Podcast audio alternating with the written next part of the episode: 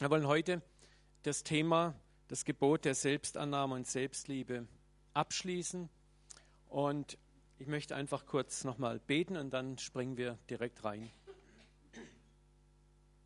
Vater, wir wollen dich bitten, dass du uns jetzt auch mit deinem Wort segnest. Vater, ich bete, dass du unser Herzen weit machst. Vater, dass wir die Wichtigkeit dieses Wortes nicht im Kopf, sondern im Herzen auffassen können. Ich bete wirklich um Herzensoffenbarung und nicht um Kopfwissen. Vater, berühre uns in unserem innersten Menschen. Vater, dass wir Antworten für unseren innersten Menschen finden. Dass es Antworten sind, die wir in unserem Leben anwenden können. Vater, dass es nicht Dinge sind, die wir uns einfach nur nett merken und ablegen.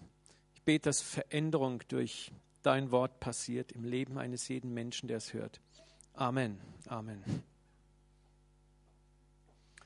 Wir haben darüber gesprochen, dass es absolut imperativ und wichtig ist, bevor du Gott lieben kannst oder deinen Nächsten lieben kannst, zuerst einmal lernen musst, dich selbst zu lieben. Und um dich selbst zu lieben, musst du erst einmal verstehen, dass Gott dich liebt. Und das ist eines der größten Probleme. Ich habe so viel Feedback auf diese Predigtserie bis jetzt bekommen, auch übers Internet, wo Leute sagen, ja, das ist exakt mein Problem, das ist exakt der Punkt, das sind Offenbarungen für mich gewesen. Und das freut mich.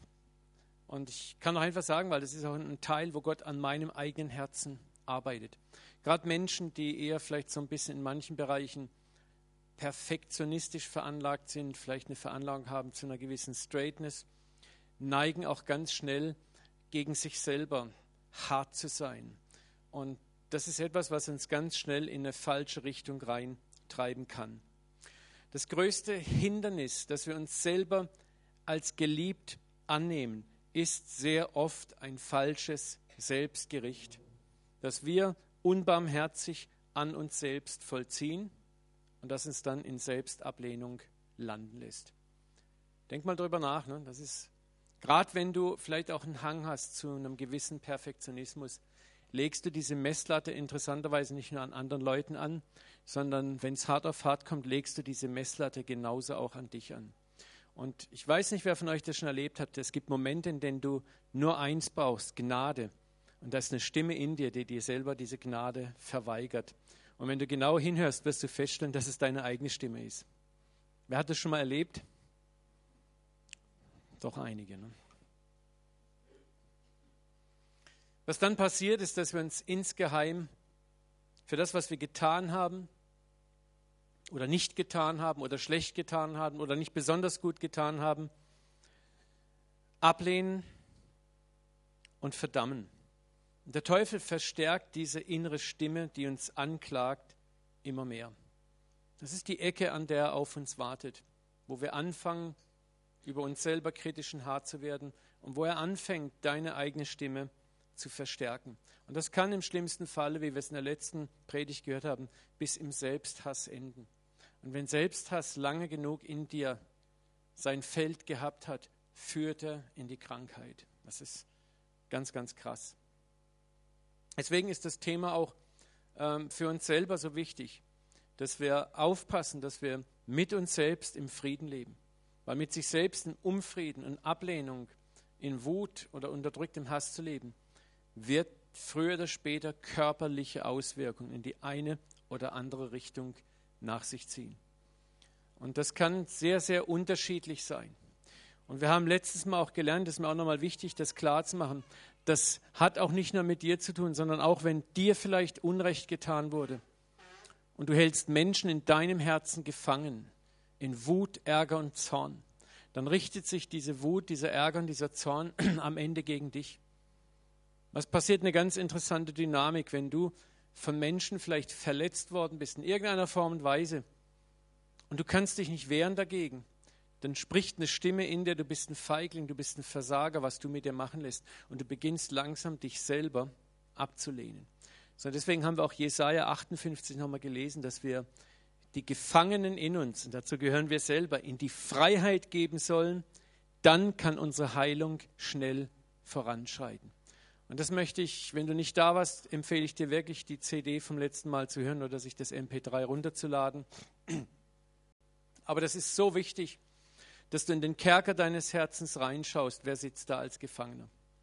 Andere Menschen oder du selber? Und gib diese Menschen und dich selber frei. Die Bibel spricht sehr, sehr klar natürlich von einer Art Selbstprüfung. Da haben wir es nochmal, ne? wenn wir Gott und den Nächsten nur lieben. Wir können Gott und den Nächsten nur lieben, wenn wir uns selber als vom himmlischen Vater geliebt annehmen können.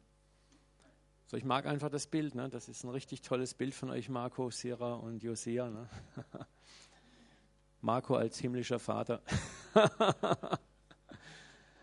Okay, aber ich möchte auf diesen Vers hier kommen, 1. Korinther 11, 31. Denn so wir uns selber richten, werden wir nicht gerichtet. Dieser Vers springt uns manchmal in den Kopf, wenn wir dabei sind, uns selber zu richten. Aber dieser Vers spricht hier nicht von einem Gericht im Sinne von, dass ich mich richte, abstrafe oder verdamme, sondern hier geht es um etwas ganz anderes. Hier geht es um eine Selbstbeurteilung, wenn ich einen Fehler gemacht habe. Mich objektiv und trotzdem voller Liebe selbst zu beurteilen. Was habe ich falsch gemacht? Und Selbstbeurteilung bedeutet, dass ich meine Schwäche erkenne, anerkenne und damit zu Gott komme. Aber wenn ich dieses Selbstgericht falsch verstehe, dann wird es mich in die Selbstverdammnis führen. Ja? Und das ist ganz wichtig, dass wir den Unterschied zwischen Selbstbeurteilung und Überführung und Verdammnis verstehen. Das möchte ich einfach nochmal für uns ganz, ganz klar machen. Was ist Selbstbeurteilung und was ist Überführung? Du hast irgendwo mal richtig fett daneben gelangt, vielleicht nicht nur einmal, sondern viele, viele Male. Und was dann bei der Selbstüberführung beim Selbstgericht passiert, ist, dass der Heilige Geist in dein Leben kommt und zu dir spricht. Und er führt dich an dein Versagen heran. Er macht es dir klar. Aber das Großartige ist, dass er dich dann nicht einfach stehen lässt, sondern er nimmt dich an die Hand und führt dich in Gnade, in Vergebung und Besserung hinein. Manchmal kann die Überführung des Heiligen Geistes auch durch harte Umstände passieren. Denkt mal an den verlorenen Sohn. Er musste bei den Schweinen landen. Dann kam, konnte der Geist Gottes ihn überführen und das heißt, er schlug in sich und sagte, Mensch, zu Hause war es viel besser. Aber das Entscheidende ist, was passierte, als er zu Hause ankam? War da Ablehnung? Nein, es war ganz tiefe Annahme, ganz große Freude, ganz viel Liebe vom Vater.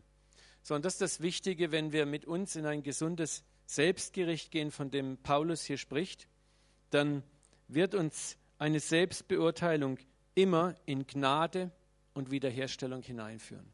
Daran kannst du erkennen, welcher Geist zu dir spricht. Ja? Wenn ein Geist Fehlverhalten von dir markiert, auch das, was dir wieder und wieder passiert, der Heilige Geist wird dich immer zur Gnade hinführen, zur Wiederherstellung hinführen. Ganz anders ist es bei der Verdammnis. Sie führt uns in Schuld hinein und lässt uns dort eigentlich stehen. Aber Überführung lässt uns dort nicht stehen. Der Heilige Geist nimmt dich, wie gesagt, an die Hand und vor allem er zeigt dir mit großer Geduld einen Ausweg. Und das ist ganz wichtig, dass wir es verstehen. Wir werden das heute Abend noch ein paar Mal hören, das Wort Geduld. Der Heilige Geist ist geduldig mit dir. Er ist geduldig mit dir. Und er stellt uns nicht ein Ultimatum und sagt, wenn du das nicht in drei Tagen gebacken kriegst, dann ist aber hier wirklich mal fett was los. Ja.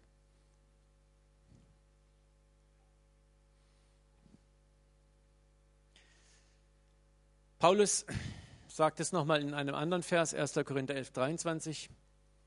Werden wir aber vom Herrn gerichtet, so geschieht es zu unserer Erziehung, damit wir nicht samt der Welt verurteilt werden.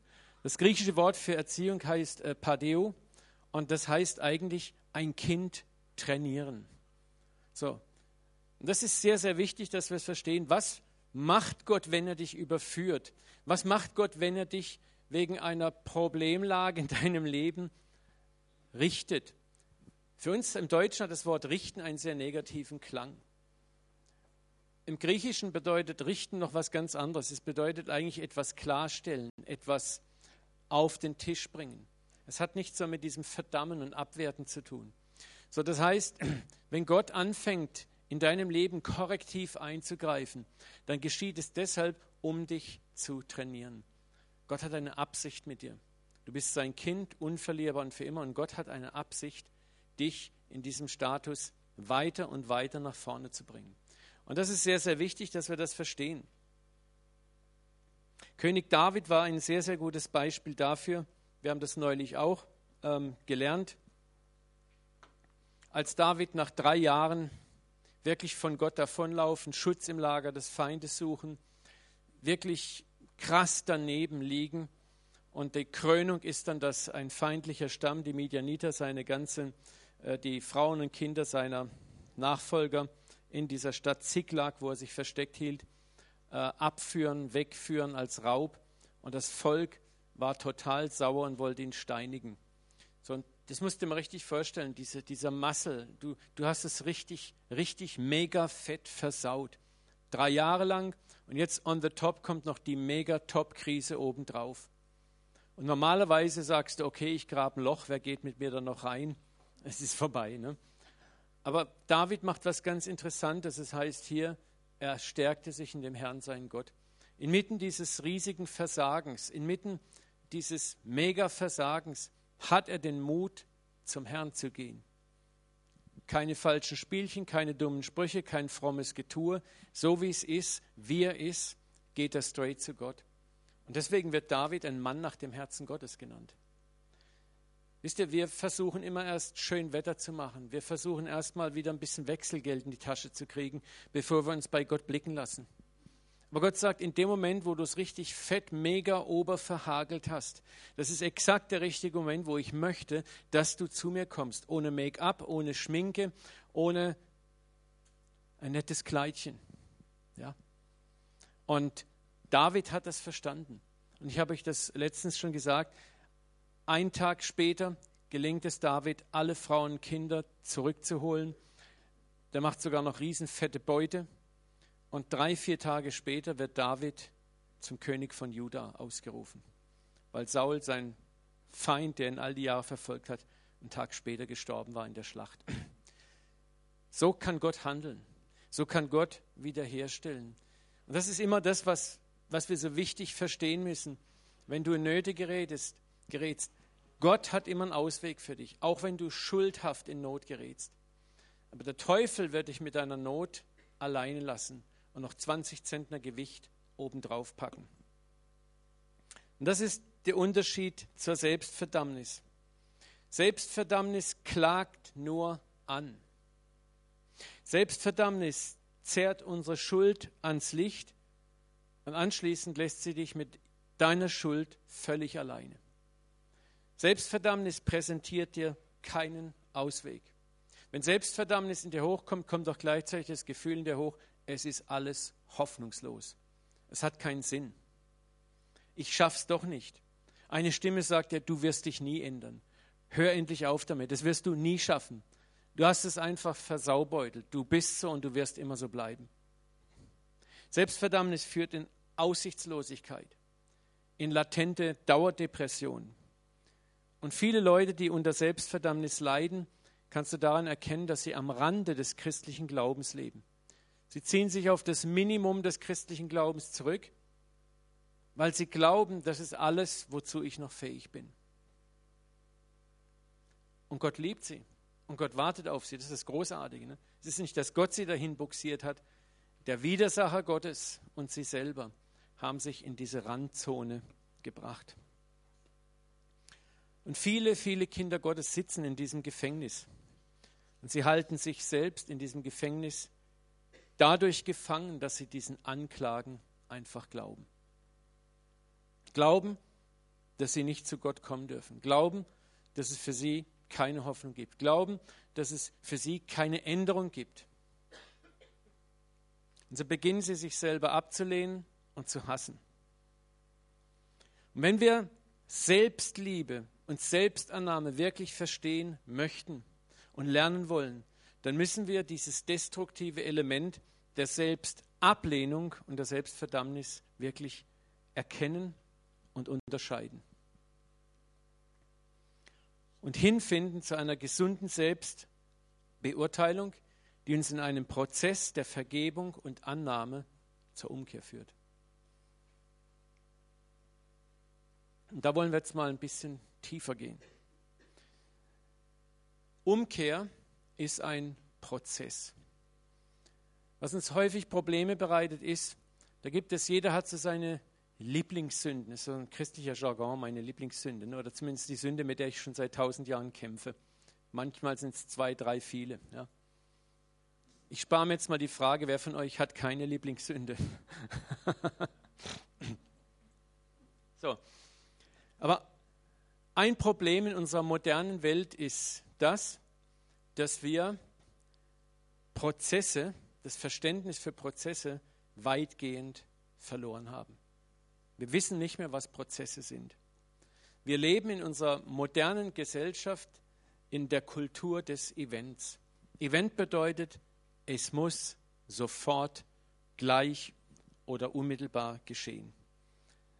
Und diese Haltung hat sich auch in unseren christlichen Glauben, in viele Gemeindeprogramme eingeschlichen. Unsere Hoffnung, die wir häufig hegen, ist die, dass wir in allen Dingen des christlichen Glaubens möglichst schnell, möglichst effizient, effizient geistliche Ziele erreichen und umsetzen. Es ist interessant, viele Seminare, viele Bücher, viele CDs, ich habe das schon ein paar Mal gesagt, suggerieren dir das. In fünf Schritten zum Überwinder. In 40 Tagen zur kompletten, tollen Mega-Vision, die dich für immer verändert. Ja. Und so weiter und so weiter. So, ich bin nicht gegen sich Ziele setzen und Zielmarken setzen, das ist immer gut. Aber wenn wir tatsächlich glauben, dass geistliches Leben in einem überschaubaren Rahmen von ein paar Tagen realisiert werden kann, sind wir einfach falsch gewickelt und wir verstehen die Welt auch nicht, in der wir leben unser Problem ist auch, dass wir in dieser städtischen Gesellschaft, in der wir leben, oft ja auch gar nicht mitkriegen, wie ein Prozess funktioniert. Die Frustration setzt dann ein, wenn wir merken, es funktioniert nicht. Jetzt habe ich das Buch gelesen, aber es klappt immer noch nicht. Ich habe Seminar besucht, es klappt immer noch nicht. Ich habe mir die CDs angehört, es klappt immer noch nicht. Und was oft passiert, ist, du sinkst noch eine Stufe, Stufe tiefer. Oder du musst dir noch dann den Mega-Oberkurs geben und noch das mega perfekte, äh, äh, hyper, super, mega starke Seminar besuchen. Ja. Die ultimative Konferenz vielleicht noch mitnehmen. Und dort wird vielleicht der Sprecher die Hände auf dich legen, wenn du Glück hast. Und dann wird hoffentlich der Durchbruch endlich kommen.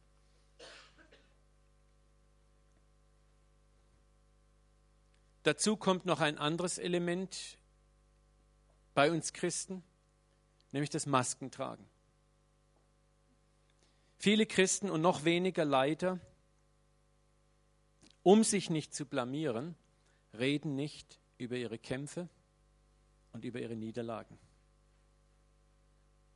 Wir versuchen meistens so ein Bild darzustellen, bei mir ist alles in Ordnung. Ja, ich habe so ein paar kleine Probleme, klar, die hat ja jeder. Ne? Aber so im Großen und Ganzen, Leute, bin ich ganz cool drauf. Ja. Ich bin schließlich euer Leiter und ich muss euch immer äh, ein paar Tage voraus sein. Und äh, so dieses Image versuchen wir dann irgendwie zu wahren. Ich habe die Tage mit jemandem ein Gespräch gehabt und der hat mir auch erzählt, dass in seiner Gemeinde, wo er war, wenn man sich da mal geoutet hat, ja, was damit hast du noch ein Problem? Ja, aber das kann doch nicht sein, nach zehn Jahren Christ sein. Äh, was machst du? Du kurbelst schnell alles rückwärts rein. Zurückspulen, ich habe das nicht gesagt. Alles ist in Ordnung. Was passiert in so einer Gemeinde, wenn du ein Problem hast? Du sprichst vielleicht am Arbeitsplatz eher mit deinem Chef drüber als mit deinem Pastor. Und in der Gemeinde auch nicht. Man hat eine fromme Maske auf, hinter die niemand schauen darf. Und das Resultat ist, dass wir noch mehr isoliert sind. Was wir in der Gemeinde lernen, ist, ist immer nur, das System von A nach B funktioniert immer. Man muss sich nur genug Mühe geben. Und ich hoffe und wünsche mir, dass wir eine solche Kultur hier nie haben werden in der Gemeinde. Deswegen werde ich euch immer wieder von Zeit zu Zeit auch mal erzählen, wo ich richtig fett daneben lang.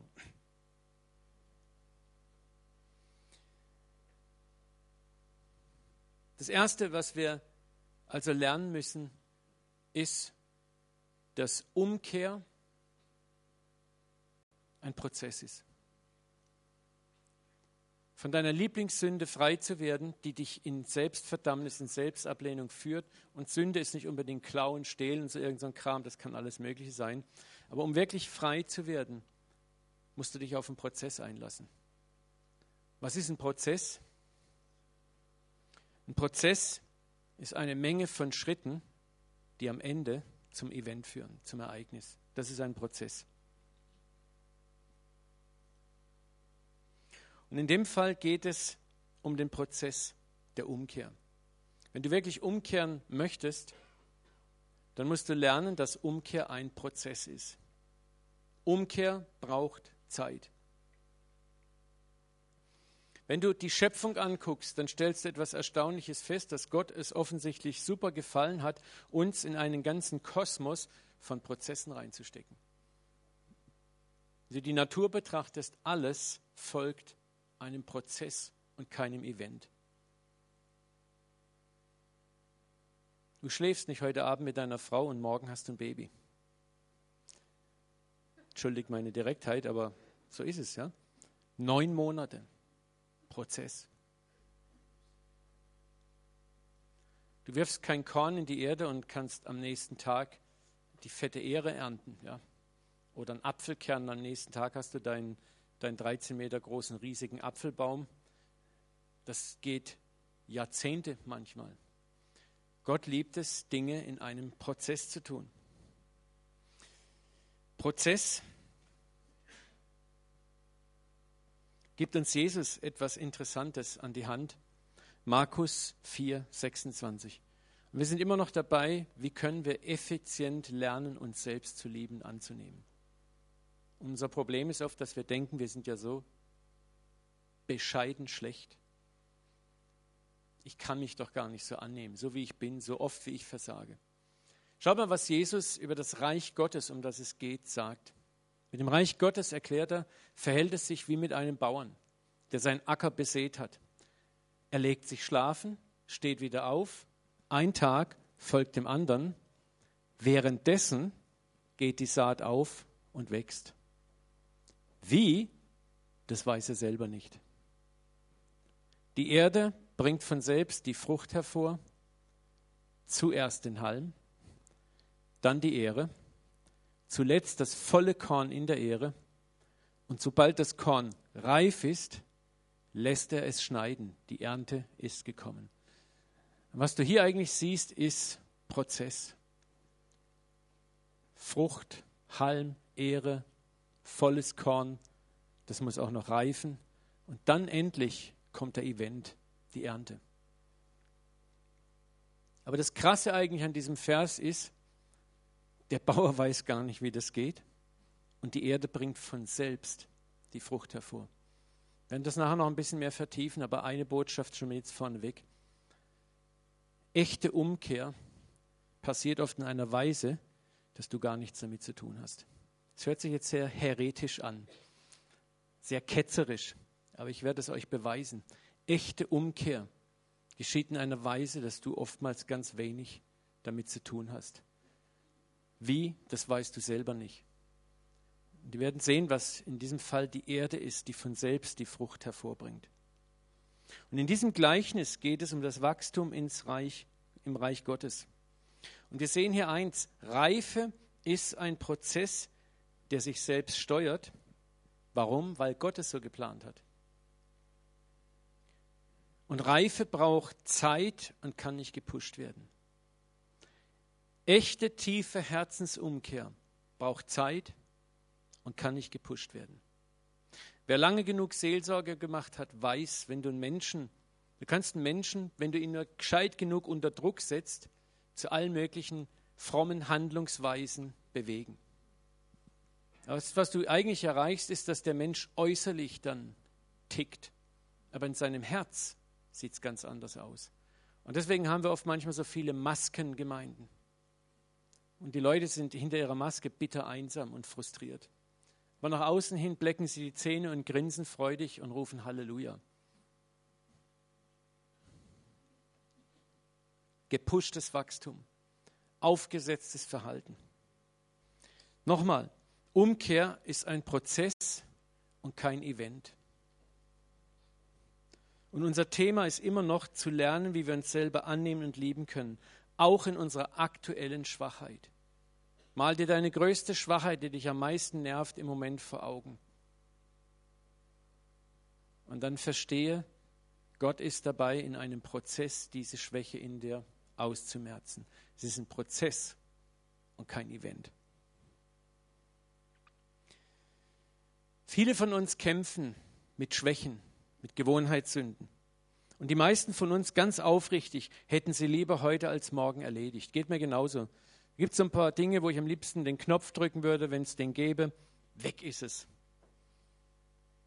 Ich möchte euch ein anderes Beispiel mal äh, schildern. Ihr kennt alle Paulus und ihr kennt wahrscheinlich alle diesen Vers, wo Paulus, äh, ich glaube, es ist im, im zweiten Korintherbrief, davon spricht, dass Gott in seiner unendlichen Weisheit und unergründlichen Güte und Gnade ihm einen Satansengel, ein Dämönchen, an die Seite gestellt hat, der ihn Tag und Nacht mit Fäusten schlägt.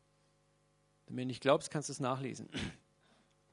Und Paulus sagt, und dafür habe ich dreimal zum Herrn geschrien, dass er dieses blöde Ding von mir nimmt. Und Gottes gnädige Antwort war, hey Junge, lass dir an meiner Gnade genügen. Denn meine Kraft ist in dem Schwachen mächtig. Es ist krass, ne? Was Paulus uns hier eigentlich erzählt, ist, ich hätte am liebsten auch gern, dass ich mit einem Gebet dieses Problem lösen kann. Und Gott sagt, ah, ah, das hat einen Grund, warum du dieses Problem hast. Wenn wir in dieser Geschichte den ersten Vers lesen, dann sagt Paulus, wegen meiner hohen Offenbarungen, die ich bekommen habe. So, Paulus hatte in einer außergewöhnlichen Weise von Gott Dinge erfahren. Er war bis in den dritten Himmel entrückt worden. Und er war, auch wenn man sein, seine Biografie mal liest, er war ein ziemlich straighter Typ. Der war ziemlich tough drauf ungeheuer diszipliniert, ungeheuer clever. Der war voll der, der Mega-Hit, ja. Der hat es drauf gehabt. Er sagt, er war unter seinem Volk, unter den Schriftgelehrten einer der Ersten. Im Gesetz untadelig, sagt er. Jetzt stell dir mal diese Biografie vor.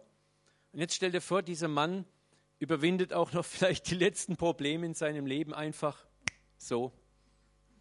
Der Mann wäre Arroganz pur. Und so ein bisschen blitzt das nämlich auf, wenn du mal die erste Missionsreise von Paulus in der Apostelgeschichte liest. Da ist der liebe Paulus und der liebe Barnabas und ein gewisser Markus unterwegs. Ein tolles Dreierteam. Nur Markus, das ist so ein Weichei, ja, so ein Warmduscher. Ne? So nach der Hälfte der Missionsreise kriegt er kalte Füße und die Hotels sind nicht gut, das Essen schmeckt auch nicht, kein Burger King da in Kleinasien und er sagt, also das halte ich nicht mehr aus, ich steige aus. So. Und Paulus ist voll erbost ja, über dieses Weichei. Äh, er sagt aber nichts. So als sie die Missionsreise fertig hatten, vielleicht ein Jahr später, kommt Onkel Barnabas, sagt, hey Paulus, wir könnten doch mal wieder richtig eine Tour zusammen machen. Missionseinsatz, ja, prima, klasse, machen wir. Ich hätte auch einen, einen tollen Begleiter vorzuschlagen. Wir nehmen den Markus wieder mit. Und das heißt dann in der Bibel, dass sie scharf aneinander gerieten. Also nicht einfach, ja, Bruder, also ich hätte da so meine, nein, Bruder, aber vielleicht, ich denke, dass Paulus regelrecht ausgeflippt ist. Was den Sack, dies Weichei, auf gar keinen Fall. Diesen Loser-Typ, den brauche ich nicht in meinem Team. Und oh, bist du verrückt, Barnabas? Das heißt, sie gerieten scharf und hart aneinander. Und schließlich sagt Paulus, rutsch mir den Buckel runter. Ich nehme einen Hardcore-Typen mit, den Silas, und dann nimm du dein Weichei und wir machen, gehen richtig in die taffe Gegend, ja, und mach du mal schön Urlaub auf Zypern. Ne? Wenn du später den Timotheusbrief liest, den zweiten, da sagt Paulus zu Timotheus, und bringe Markus mit, denn er ist mir nützlich zum Dienst. Die Theologen spekulieren natürlich, ob es derselbe Markus war, aber die Vermutung liegt sehr nahe. So was ist passiert? Das, da liegen einige Jahrzehnte zwischen den beiden Briefen. Dieser Mann Paulus hat sich in einem Prozess verändert. Ein Teil dieses Prozesses war dieses nette Dämönchen, das ihm Gott an die Seite gestellt hat, wo Paulus sagt, du nervst. Und Gott sagt, hey, lass dir an meiner Gnade genügen.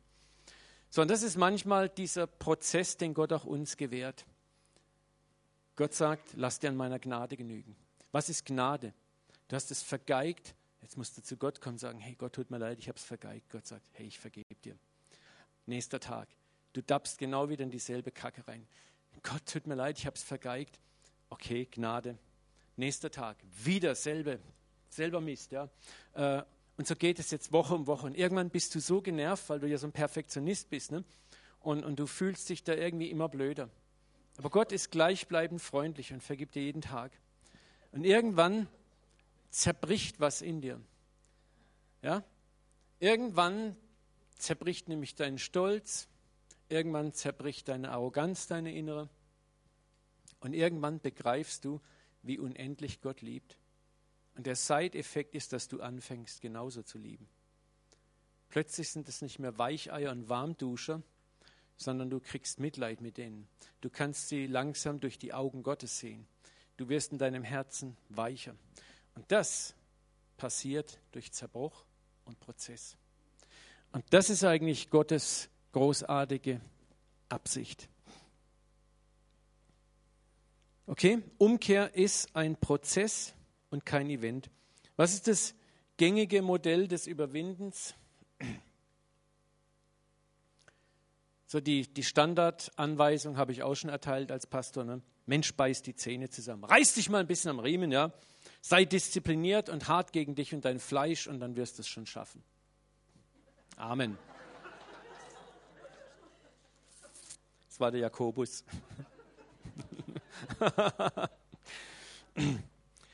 Ich möchte nicht falsch verstanden werden heute Abend. Ich persönlich glaube zutiefst dran, dass es auch im Überwinden von Gewohnheitssünden eine Disziplin des Kampfes gibt, eine Disziplin des Dranbleibens, ja, und dass uns Gleichgültigkeit und Selbstmitleid und Schludrigkeit auch in Sünden festhalten können, länger als nötig. Aber jetzt kommen wir zu dieser Folie. Die Frage ist doch aber vielmehr, was tun wir, wenn wir unser Bestes gegeben haben? Ich meine, viele disziplinieren sich auch, viele kämpfen auch. Und das kann bei jedem anders aussehen. Und du trotzdem scheiterst. Was ist dann? Wenn dann die inneren und äußeren Stimmen der Anklage unsere Ernsthaftigkeit anzweifeln und dich in Frage stellen, was ist dann? Dann kommen die Probleme nämlich hoch. Ich habe es doch versucht. Ich habe jetzt alles gegeben. Ich habe richtig Gas gegeben. Ne? Gehen wir mal zu zwei Versen, von denen ich glaube, dass wir sie in ihrer ganzen Tiefe noch gar nicht wirklich verstanden haben.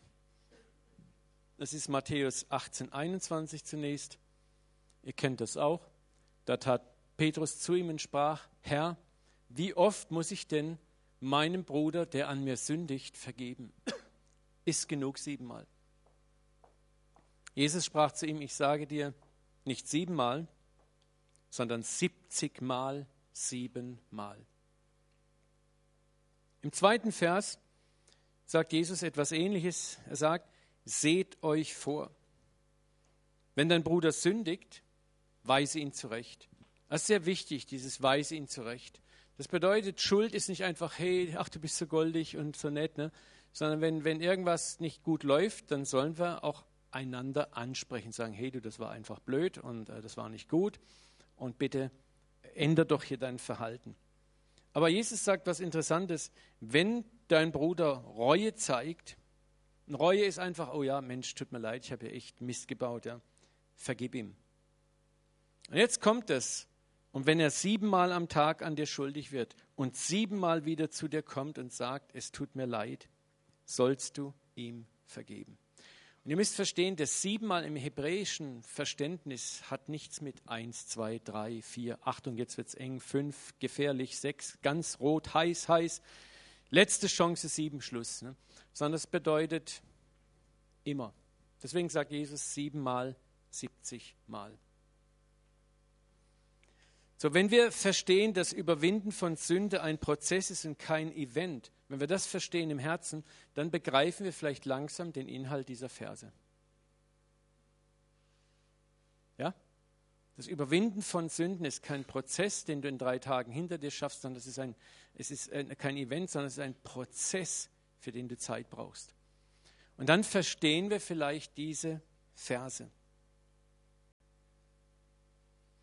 Manchmal bedarf es in unserem Leben vieler, vieler Anläufe und vielen, vielen Hinfallens und Aufstehens, bis wir eine bestimmte Sache wirklich überwunden haben. Und mit viel, viel meine ich siebenmal, siebzig Mal.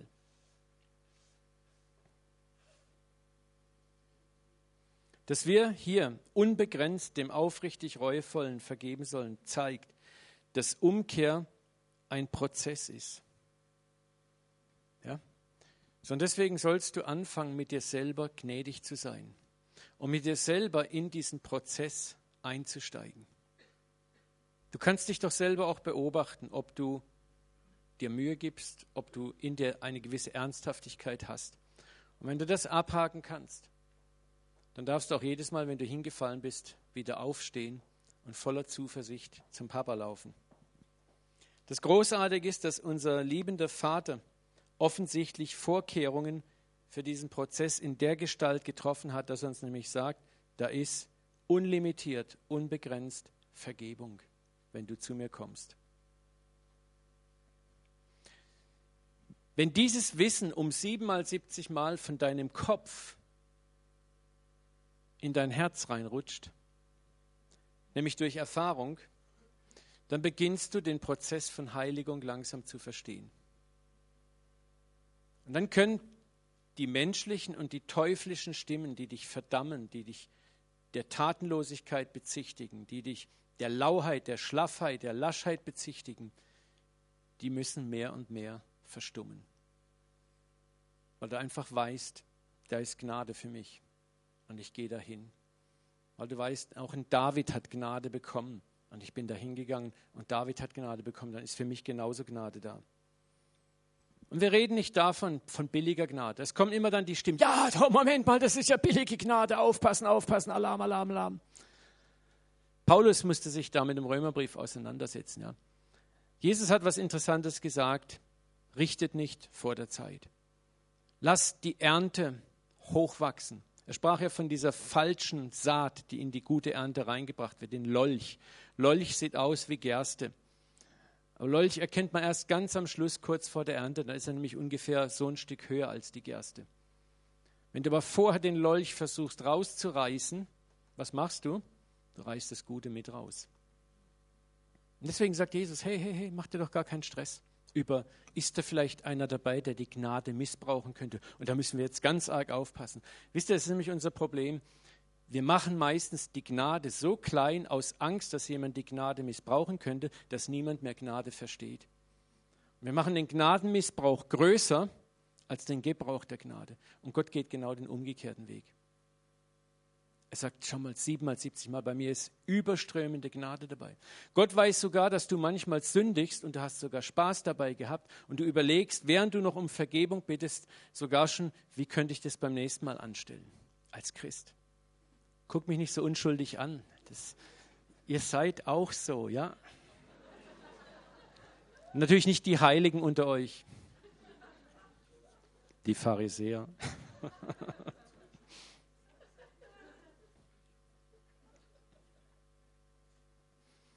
Aber wir müssen, wir müssen neu wieder lernen. Ich werde auch demnächst eine Serie anfangen über Gnade neu, weil ich spüre, das ist etwas, was wir ganz neu verstehen müssen. Ja. Und wenn wir, wenn wir das verstanden haben, wenn wir darüber meditieren und nachdenken würden, warum legt der Vater so großen Wert auf Vergebung? Warum ist ihm das so ungeheuer wichtig? Wo er sagt siebenmal, siebzig Mal. Oder dass Jesus sagt hier, seht euch vor. Warum sagt Jesus, seht euch vor, sieh dich vor, sieh dich vor, wie du mit deinem Bruder, der sündigt und reuevoll zu dir kommt, umgehst. Es ist ja kein Problem, wenn einer jetzt das erste Mal in mich reinrammt, hat was Blödes gemacht oder das zweite Mal, hey, das sind wir doch alle, hey, natürlich vergebe ich dir. Ne? Das Kritische beginnt ja erst, wenn das so langsam ein bisschen äh, zur Dauersituation wird. Dann ist nämlich erstmal langsam wirklich Gnade gefordert. Und da ist bei vielen von uns die Gnade ganz schnell am Ende. Interessanterweise glauben wir natürlich sofort, Gott tickt genauso. Und deswegen verurteilen wir uns dann auch selber und gehen nicht mehr zu Gott, sondern graben uns unser Loch und verschwinden da drin. Ich bin zutiefst überzeugt, dass Umkehr ein Prozess ist und kein Event und diese Dinge brauchen Zeit. Manche Dinge brauchen Zeit in uns. Manche ein Leben lang. Es passt uns nicht, ich weiß, aber es ist so. Ich glaube, dass es manche Dinge gibt, die wirst du vielleicht erst im hohen Alter sagen, jetzt bin ich über die Hürde gesprungen. Aber du wirst dann nicht mehr sagen können, ha, dank meiner Leistung, ne? weil so fit bist du dann gar nicht mehr, sondern weil, weil du erkennst, die Gnade, die Gnade, die erbarmende Gnade Gottes hat mich über diese Hürde getragen.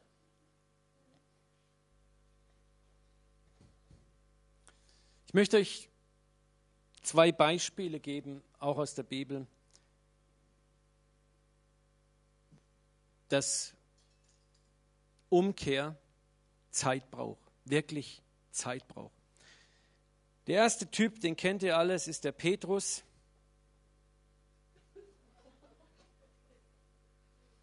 Ihr wisst ja, Petrus hat ja Jesus verleugnet, dreimal. Man hat ja vorher ganz krass gesagt, hey Jesus, also ich dich verleugne auf gar keinen Fall, ich werde mit dir sterben und alles, volle Folterprogramm, alles ertrage ich, bin voll dabei, was immer passiert. Ne? Und Jesus hat gesagt, okay, äh, Petrus, das ist nicht so, doch, doch, doch, doch. Also gut, Petrus, Prozess. Jetzt schauen wir mal, was passiert. Ne? Er langt voll daneben, der arme Petrus. Weint bitterlich, Buße, alles okay, Jesus setzt ihn wieder ein, haben wir letztens gelernt. Das ist diese Gnade Gottes unbegreiflich. So, und jetzt müssten wir eigentlich sagen, Petrus, okay, aber jetzt, Petrus, das war ja wirklich mega. Ich meine, den Herrn Jesus verraten dreimal. Petrus, aber jetzt hast du es doch wohl kapiert. Ne? Ich, also, das darf dir doch wohl nicht mehr passieren, Petrus. Ja? Die Lektion müsste ja wohl sitzen. Ungefähr acht oder zehn Jahre später, Galater 2,11. Als dann aber Petrus nach Antiochien kam, musste ich, Paulus, ihn öffentlich zur Rede stellen weil er durch sein Verhalten im Unrecht war. Zunächst hatte er ohne Bedenken mit den nicht-jüdischen Geschwistern zusammengegessen. Also für alle, die das nicht so genau wissen, damals, die frommen Juden hatten keine Tischgemeinschaft mit den Heiden. Das war, da war immer noch dieses Denken, wir Juden sind heilig, abgesondert, die Heiden, das sind, äh, naja, und immer schön getrennte Tische. So, und die jungen Christen haben dann immer cooler gesagt, das kann nicht sein, in Christus ist das aufgehoben. Paulus war der Erste, der damit Schluss gemacht hat. Und das Krasse ist hier unser Freund Petrus. Hier siehst du so ein tolles Petrus-Muster. Ne? Petrus war eigentlich ein mutiger Typ. Er war natürlich auch damals, als Jesus gelebt hat, immer der Erste, immer vorne dabei, immer da, ja. Ne? Und er war auch der Einzige, der mit in diesen Garten da, in diesen, in diesen Hof vom hohen Priester gegangen ist. Ich meine, der war mutig. Ne? Das Problem bei Petrus war immer nur, wenn dann plötzlich so überraschend was passierte, womit er nicht gerechnet hat, uh, dann kam die Menschenfurcht in ihn hoch. Na, als diese Magd plötzlich sagte, dich kenne ich doch auch. Oh, und jetzt war doch plötzlich klar, dass Jesus gar nicht hier die große Star Wars-Nummer abzieht, sondern eher das Opferlamm spielt. Ne? Oh, oh, oh, und jetzt wird es eng für Petrus. Ne? Er kneift. Und hier ist genau dasselbe. Zuerst Petrus dachte, okay, ich bin 400 Kilometer weit weg von Jerusalem. Die frommen Brüder aus meiner Gemeindefraktion wissen nicht, wo ich bin und schon gar nicht, was ich hier mache. Also markiere ich mal hier voll den coolen, moderaten, toleranten Macker. Ich esse mit meinen heidnischen Geschwistern. Vielleicht war da sogar ein Schweineschnitzel dabei, ich weiß es nicht. Ne? Und plötzlich kommt jemand reingestürmt und sagt, hey, da kommen ein paar Schwarzkittel die, die aus Jerusalem und äh, von Jakobus Leute die sind schon am Stadttor, ne? Schnell, schnell räumt die Schnitzel weg und alles. Ne? Und Petrus sagt, was? Oh Gott, die kenne ich doch. Und wenn die mich hier sehen, ne? und er kriegt sofort die Panik, springt auf, Barnabas flattert auch die Tunika und sie rennen beide durch die Hintertür nach draußen. Und das ist das, was hier steht. Ne? Als dann aber einige Leute von Jakobus kamen, zog er sich aus Furcht vor diesen Verteidigern der Beschneidung von den gemeinsamen Mahlzeiten zurück. Was ich euch sagen will hier ist, merkt ihr was? Dieses Muster der Menschenfurcht, dieses Muster der Angst ist nach all den Jahren immer noch präsent im Petrus. normal hätte jetzt sagen müssen, okay, ich gebe es auf. Jetzt, jetzt ist der Beweis da, ich bin überhaupt nicht zum Apostel geeignet, ich bin der letzte Oberloser-Macker, ich habe hier nichts mehr verloren, ich versenke mich jetzt im See. Ja. Ich finde es eigentlich genial, dass die Bibel ist das einzigste Buch, was so mit den Heiligen richtig klar abrechnet, ne? so, so die Fehler richtig fett darstellt. Ne? Und was wir hier aber tröstliches lernen können, ist, Jesus hat gesagt, ich habe für dich gebeten, Petrus, dass dein Glaube nicht aufhören wird. Er hat schon lange, bevor diese Schwachheitsserie anfing, Vorkehrungen getroffen, einen Prozess eingeleitet, dass es Petrus schaffen wird. Und Jesus wusste, Petrus, hey, deine große Klappe und all das, das wird ein paar Jahrzehnte dauern, bis du das unter Kontrolle hast. Es wird ein paar Jahrzehnte dauern, bis du der Held wirklich bist, der du eigentlich in deinem Herzen gerne sein möchtest. Und wir alle möchten im Herzen gern Helden sein. Wir möchten mit Jesus volle Kanne ernst machen und proklamieren das manchmal auch in einer schwachen Stunde. Ne? Und dann kommt der Test, ouch, und wir versagen voll. Und der Teufel kommt und macht dich fertig. Ne? Und wenn wir im Glauben sitzen wir im Loch drin, der Selbstablehnung, der Selbstverdammnis, können uns nicht annehmen, wir sind es ja nicht wert. Wie kann ich mich lieben? Ich bin so schlecht, so schlecht, so schlecht. Macht das Sinn, was ich euch sage? Danke. Ein mutiger Beifall. Der zweite Vers, auch sehr schön. Oh, den habe ich gar nicht, oder? Wupp, wupp. Nein, lese ich euch so vor. Im 2. Korinther 2,5, da schreibt Paulus an die Gemeinde Korinth über einen Menschen, der wohl ziemlich krass, mega hart gesündigt hatte ich vermute mal sehr stark, das war jener Ehebrecher, den er im ersten Brief da äh, markiert, der also mit der ähm, Frau seines äh, Vaters oder Stiefvaters oder whatsoever ein Verhältnis hatte. Und Petrus sagt, so aber jemand Betrübnis angerichtet hat, der hat nicht mich betrübt, sondern zum Teil euch alle. Jetzt kommt was Interessantes. Es ist aber genug, dass derselbe von vielen überführt worden ist also die Leute haben gesagt, hey, das war echt Mist, was du gebaut hast, das war scheiße. Und ähm, ich will das Wort ja weniger sagen. Gut. und, ähm, und dann sagt Petrus was ganz, Paulus was ganz Wichtiges. Hinfort vergebt ihm umso mehr, tröstet ihn, auf dass er nicht in allzu große Traurigkeit versinke. Und jetzt sagt Paulus noch krasser, darum ermahne ich euch. Er sagt, ich ermahne euch, dass ihr Liebe an ihm beweist. Wow. Wir sehen hier schon auch einen ganz völlig anderen Paulus. Ne? Vorher hat er gesagt, Kopf ab, auspeitschen und Abendmahlentzug und alles. Ne? Und jetzt sagt Paulus hier, vergebt ihm umso mehr, tröstet ihn, damit er nicht in große Traurigkeit versinkt. Wisst ihr, was diese Traurigkeit ist? Was meint, Paulus meint? Das ist genau dieser Selbsthass, die Selbstablehnung, die irgendwann auch in eine Depression führt. Ich bin's ja nicht, ich kann's ja nicht, ich pack's ja nicht, ich bin der Letzte. Und dann trampeln noch einige auf einem rum und dann bist du in deinem Loch drin. Und Paulus sagt, genau das soll nicht passieren. Das soll nicht passieren. Darum ermahne ich euch, dass ihr Liebe an ihm beweist. Freunde, das ist echt oberkrass. Das ist ein Umdenkprozess. Das Großartige ist, wir sollen das an anderen tun, aber wir dürfen erwarten, dass Gott genauso an uns handelt. Ja? Auch wenn du voll daneben langst, ist das Herz Gottes ist eigentlich das, ich möchte barmherzig zu dir sein. Ich möchte liebevoll zu dir sein. Ich möchte dich trösten. Paulus erkennt hier, wie wichtig es ist, nicht mit Verdammnis und Ablehnung an jemanden zu arbeiten, der offensichtlich heftig gesündigt hat, sondern nachdem er ermahnt wurde, ihn mit Liebe und Ermutigung zu bedenken. Und es ist interessant, dass Paulus eben auf die Gefahr hinweist, dass so jemand in den Selbsthass versinken kann.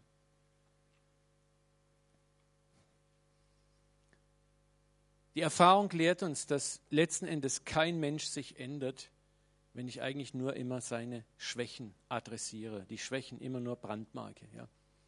Es gab Generationen von Bußpredigern, die Hölle und Schwefel in so realer Weise predigen konnten, dass die Leute Brandflecken auf ihren Hosen hatten. Ja. Aber die Menschen haben sich dadurch nicht geändert. Ja. Ein Mensch wird sich nicht dadurch ändern, dass man ihm Angst macht.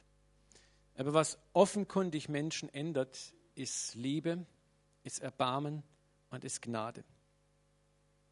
Ich möchte euch fragen, was passiert denn mit dir, wenn du wieder und wieder und wieder Vergebung erfährst? Ich will es dir sagen, wenn du ein Kind Gottes bist, zerbricht irgendwann etwas in dir. Etwas zerbröckelt, weil dich Geduld und Liebe überwältigen.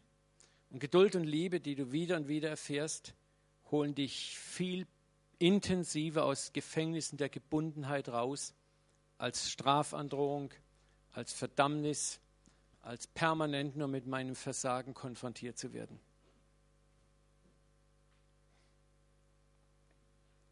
Paulus sagt im Römerbrief, Kapitel 2, Vers 4, verachtest du den Reichtum seiner Güte, Geduld und Langmut? Weißt du nicht, dass dich Gottes Güte zur Umkehr leitet? Ist das nicht großartig? Was ist es, was uns am Ende zur Umkehr leitet? Es ist Gottes Güte. Es ist Güte, die uns zur Umkehr führt. Es ist nicht die Strafandrohung, es ist nicht die Bedrohung, es ist nicht das Gericht, das auf uns niederprasselt und uns zur Umkehr führt. Es ist die Güte, die uns zur Umkehr bringt. Das heißt nicht, dass wir schweigen über Fehler. Wir müssen, auch wenn wir seelsorgerlich mit jemandem tätig sind, wenn du in deiner Familie oder sonst wo mit irgendjemand in einem Konflikt bist, Fehler müssen adressiert werden. Ja? Das ist ja nicht gemeint, dass wir über Fehler nicht mehr reden, nur noch, oh, lass uns Liebe sein. Ne? Äh, aber die Frage ist, wenn wir einen Fehler adressiert haben, wie viel Liebe, wie viel Güte, wie viel Gnade kommt danach zum Einsatz? Wie gehen wir danach weiter vorwärts mit demjenigen? Wie viel Horizont öffnen wir für den anderen? Wie viel neue Chance öffnen wir für den anderen? Da kommt das Wesen Gottes zum Tragen, wo Gott sagt, auch zu Petrus, das haben wir neulich gelernt, Jesus sagt, weide meine Lämmer zuerst und beim zweiten Mal, hey Petrus, komm, weide meine Schafe. Lämmer waren für die kleinen Buben, die Schafe waren für die Hardcore-Hirten. Und Petrus dachte, er ist nur noch ein kleiner Lämmerbub. Aber Jesus sagt, nein, du kriegst meine Schafe. Ja. Deine äh, Filiorliebe reicht mir vollkommen aus. Das ist das Wesen Gottes und das ist dieses Wesen, das wir auch lernen sollen, anderen zu geben und für uns selber in Anspruch zu nehmen.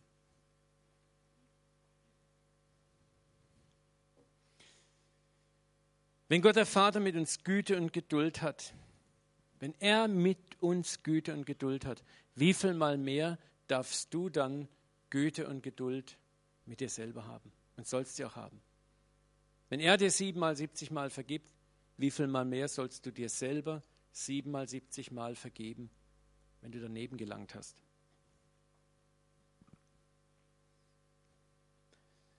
wenn du es an dir selbst erfährst, dann wirst du es freudig anderen weitergeben. Und wenn du es erfährst, dann erfüllt sich dieses Wort, dass du nämlich Gott von ganzem Herzen liebst und deinen Nächsten wie dich selbst. Wir tragen dann keine frommen Masken mehr. Wir müssen vor anderen nicht mehr mehr erscheinen, als wir wirklich sind, nicht mehr in der Auslage haben, als im Laden drin ist.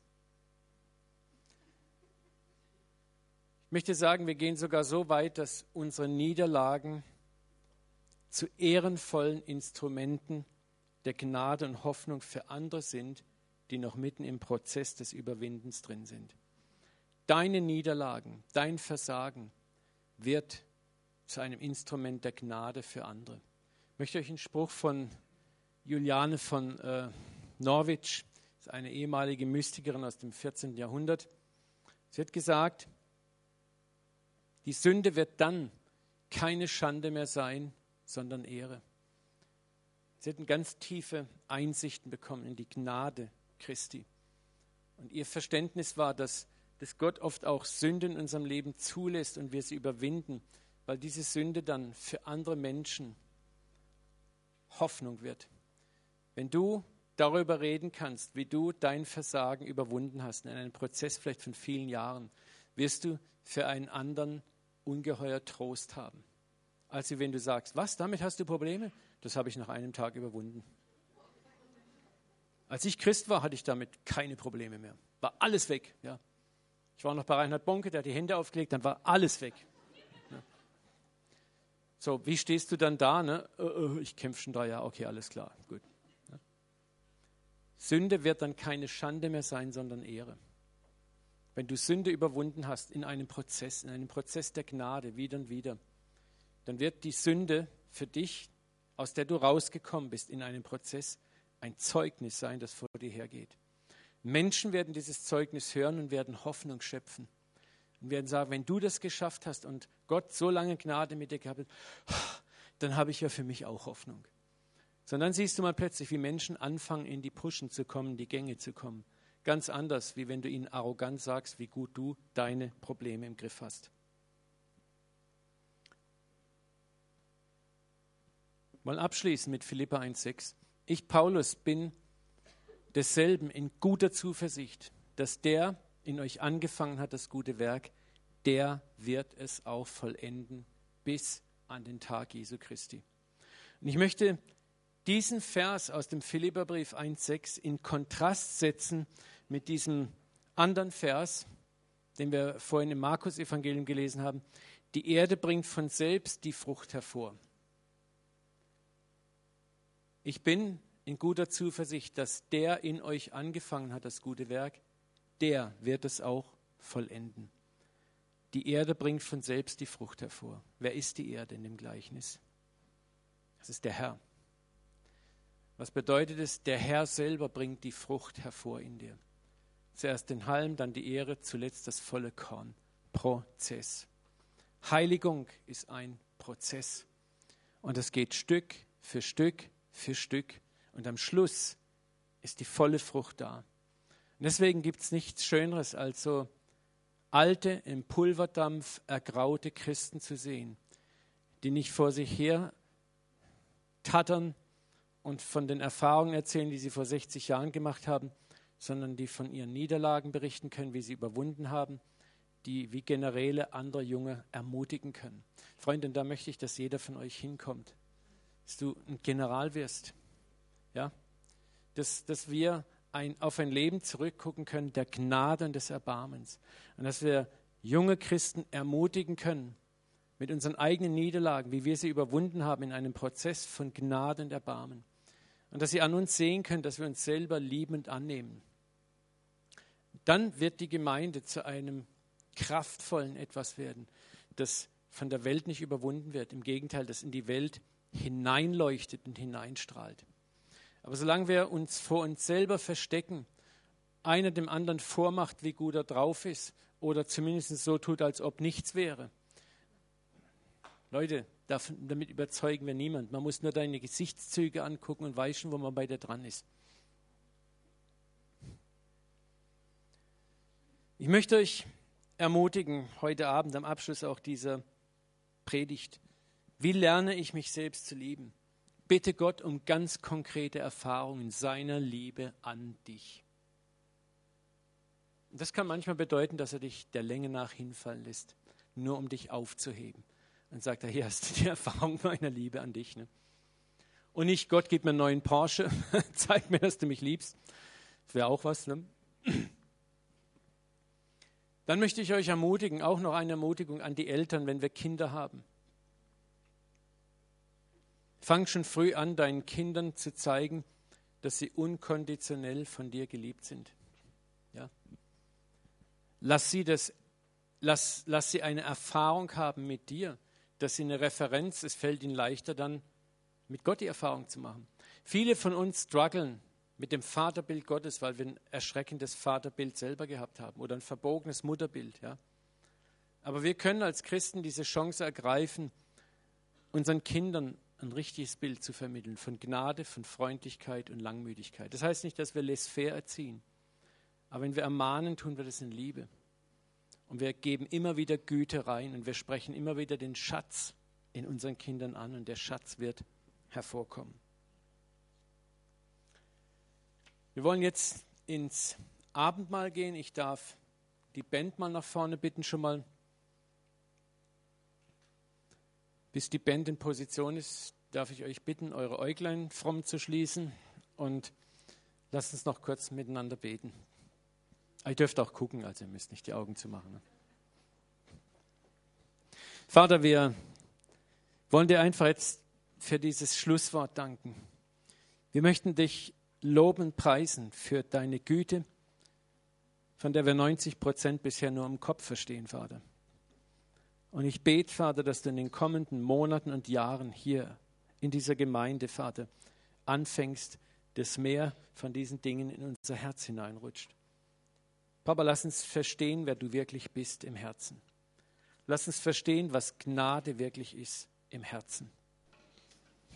Lass uns verstehen, welche Liebe du zu uns hast, nicht in, in frommen Theorien, sondern im Herzen. Vater, und auch wenn es bedeutet, dass wir durch Erfahrung der Niederlage, des Hinfallens, des Versagens gehen. Aber ich bete, Vater, dass wir dann sofort aufstehen und zu dir rennen, wie David bete, dass du uns diesen, diesen Geist der Kühnheit gibst, von dem es auch im Hebräerbrief heißt, dass wir voll Boldness, voll Kühnheit, voll Zuversicht zum Thron der Gnade rennen sollen an dem Tag, an dem uns Hilfe notwendig ist. Vater, und ich möchte jetzt einfach bitten, dass du auch heute Abend beginnst, Gedankenfestungen zu knacken dass Risse kommen, Vater, dass erstes Licht hineinfällt in Festungen von Hoffnungslosigkeit. Wo du denkst, das packe ich nicht, das, damit wäre ich nicht fertig, die Sache kriege ich nie unter meine Füße. Und ich sagte heute Abend, das ist eine Lüge. Und Gott erwartet von dir nicht, dass du das in fünf Monaten vielleicht noch nicht mal in fünf Jahren unter die Füße kriegst. Aber Gott erwartet nur eins, wo immer du hinfällst, mein Kind, komm zu mir. Komm zu mir, versteck dich nicht, tarn dich nicht, schmink dich nicht. Komm zu mir, so wie du bist. Und dann lern diese Gnade denen zu geben, die zu dir kommen. Und bleib voller Geduld in dieser Position des Lernens. Ich empfinde, dass, dass der Vater dem einen oder anderen sagt, denk dran, es gibt manchmal wie Paulus eine Sache, die ich einfach zulasse, um dein Herz in Demut zu halten. Weil du vielleicht ein sehr starker, sehr disziplinierter Mensch bist. Und ein schneller Sieg würde nur Arroganz in dir züchten und Hochmut. Vater, ich danke dir, dass du der Erdboden bist, der die Ernte hervorbringt. Und dass wir die Bauern sind, die nicht mal wissen, wie es passiert. Danke, dass du unser Leben, unser christliches Leben hervorbringst und wir nicht mal wissen, wie es passiert. Von selbst bringt die Erde hervor, den Halm, die Ehre, das volle Korn. Der Herr ist es, der einen neuen Charakter, ein neues Wesen, ein neues Herz in dir hervorbringt. Er hat das gute Werk in dir angefangen und er wird es auch vollenden.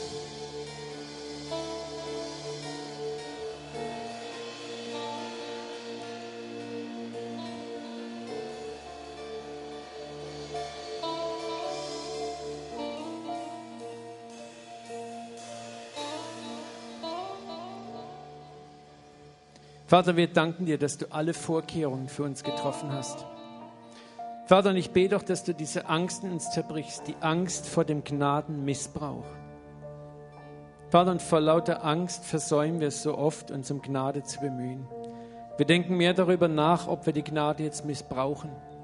Wir sind mehr damit beschäftigt, unsere Motive zu prüfen, als einfach kindlich zu dir zu rennen. Vater, ich bete, dass du auch diese teuflische Falle in unserem Leben zerbrichst. Dass wir in heiliger Einfalt, in kindlicher Einfalt einfach vor dich kommen. Dass wir auch darauf vertrauen, Vater, dass du sehr wohl auch doppeldeutige Motive in unserem Herzen erkennst und auch sie liebevoll korrigierst und zurechtbringst. Danke, dass wir uns nicht sorgen müssen, auch nicht, ob andere diese Gnade missbrauchen könnten, Vater. Vater, wir wollen auch in Zukunft lernen, kühn, frech und dreist von dieser Gnade zu predigen und zu lehren und anderen Menschen davon zu erzählen, Vater. Und wir wollen uns nicht darum sorgen, ob vielleicht irgendjemand das missbrauchen könnte. Vater, du bist stark genug, diese Dinge zu sehen. Preisen dich dafür. Ich möchte dich einfach ehren und loben und anbeten. Vater, danke, dass wir jetzt auch dann gleich zu deinem Tisch kommen dürfen, den Tisch Jesu. Danke, dass du selber dieses ewige Mysterium Mensch geworden bist, um mit uns zu leben. Um zu fühlen, wie ist es in der Begrenztheit eines menschlichen Körpers, den du erdacht, geschöpft und geschaffen hast, zu leben.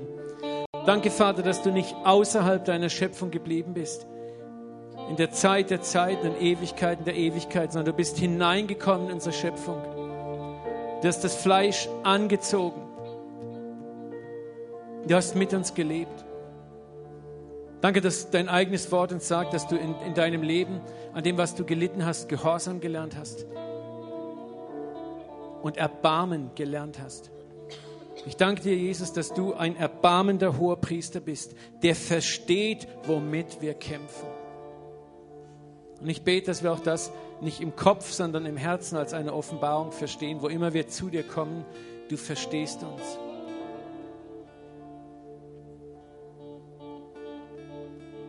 Wir lieben dich und wir ehren dich, Vater. Und ich bitte einfach, Herr, dass du in den kommenden Wochen, Monaten Offenbarungen schenkst, Vater. Wir brauchen Offenbarungen, nicht noch mehr Wissen. Wir brauchen Offenbarungen, Begegnungen mit dir, Begegnungen mit deiner Gnade, Vater, die uns zutiefst verändern. Vater, und ich bete, dass du Geduld ausgießt, Vater, für Prozesse. Und dass wir bereit sind, auch über Jahre in Prozesse mit dir zu gehen und uns dafür nicht mehr schämen. Amen. Amen.